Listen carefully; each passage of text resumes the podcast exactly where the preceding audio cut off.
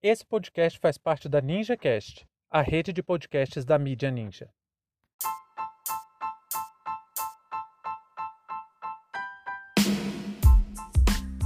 Paulo Guedes propõe distribuir restos de comida para alimentar os mais pobres. Sejam bem-vindos e bem-vindas ao seu plantão informativo com análise e opiniões a partir de uma perspectiva histórica. Eu sou Arnaldo de Castro, em conjunto com Brenda Salzman, e hoje é dia 17 de junho de 2021.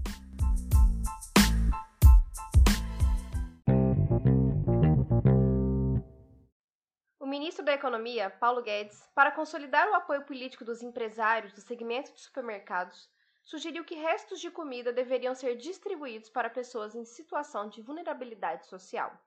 No Fórum da Cadeia Nacional de Abastecimento, promovida pela Associação Brasileira de Supermercados, o setor pediu para que a lei que regulamenta o prazo de validade dos alimentos fosse alterada, considerando poder vender produtos fora do prazo inicialmente determinado. Atendendo a essa demanda, a ministra Tereza Cristina, do Ministério da Agricultura, garantiu o compromisso de que em 15 dias teria uma resposta à Abras. Tem uma frase muito famosa atribuída ao imperador Otto von Bismarck, mas que na verdade foi dita pelo poeta americano John Godfrey Sachs, que diz mais ou menos o seguinte: Os cidadãos não poderiam dormir tranquilos se soubessem como são feitas as salsichas e as leis. Essa com certeza é uma frase que estimula muito o ódio à política e a gente tem que ter muito cuidado com ela, porque não estamos falando da boa política, mas sim dos bastidores obscuros, fora dos holofotes que geralmente a gente não tem acesso. Hoje nós estamos vivendo uma situação um tanto diferente, porque esses bastidores estão cada vez menos secretos. Muitas vezes temos acesso a gravações, conversas e vídeos que acabam se tornando públicas e que às vezes nem eram para ser secretas mesmo. Mas pela própria dinâmica das redes sociais, essas coisas acabam se espalhando muito rapidamente, acaba viralizando na internet.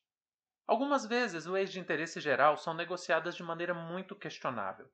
Aquele filme Lincoln de 2012, com direção do Steven Spielberg, aborda em certa medida isso, aborda como foram as negociações nos bastidores para a aprovação da 13ª emenda, que garantiu a abolição da escravatura nos Estados Unidos. Tem algumas coisas bem interessantes que acontecem no filme, como compra de votos, um certo mensalão para aprovação da 13ª emenda e muitos outros métodos questionáveis do ponto de vista ético, mas que quando a gente está falando de algo como o fim da escravidão, se tornam completamente justificáveis.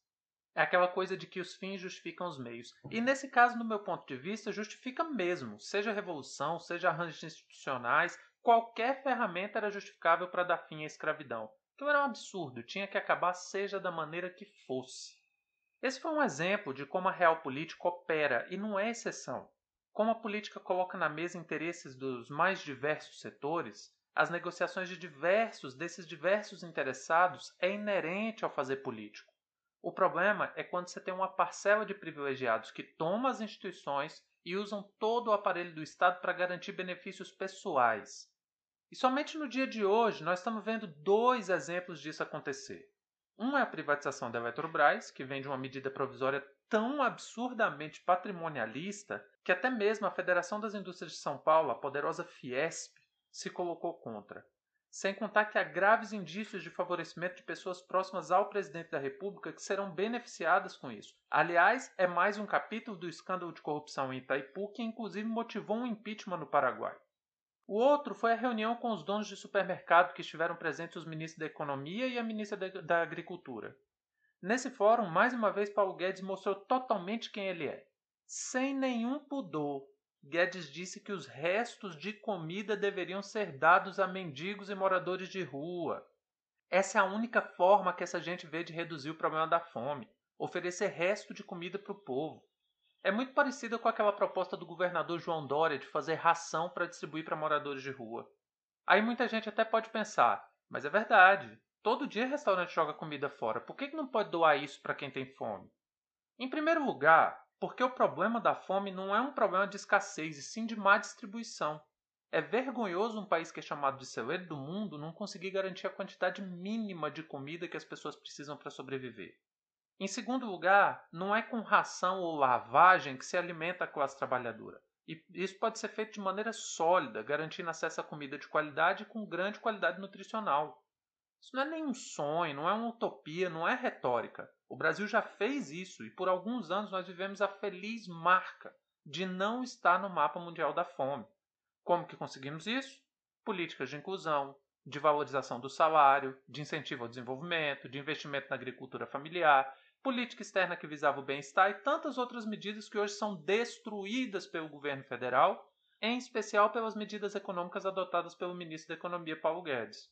Além de oferecer lavagem para o povo comer, outra medida que foi proposta pelos donos de supermercado é que haja uma flexibilização na regulamentação do prazo de validade, ou seja, quando um produto perder o prazo de validade, ao invés de ter proibido a sua comercialização, não. Eles querem que exista alguma forma de vender aquele mesmo produto, mesmo que seja por um valor mais baixo.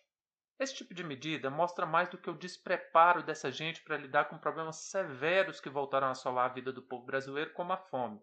Isso é a demonstração mais explícita de como o neoliberalismo é perverso, de como a lógica do lucro acima de tudo e a elite pisando em todos é o norte desse governo.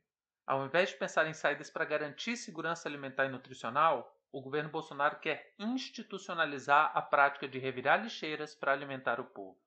Fim de papo.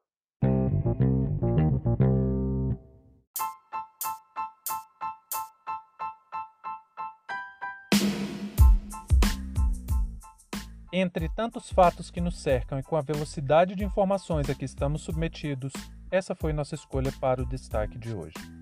Se você quiser participar do nosso financiamento coletivo, acesse catarse.me história.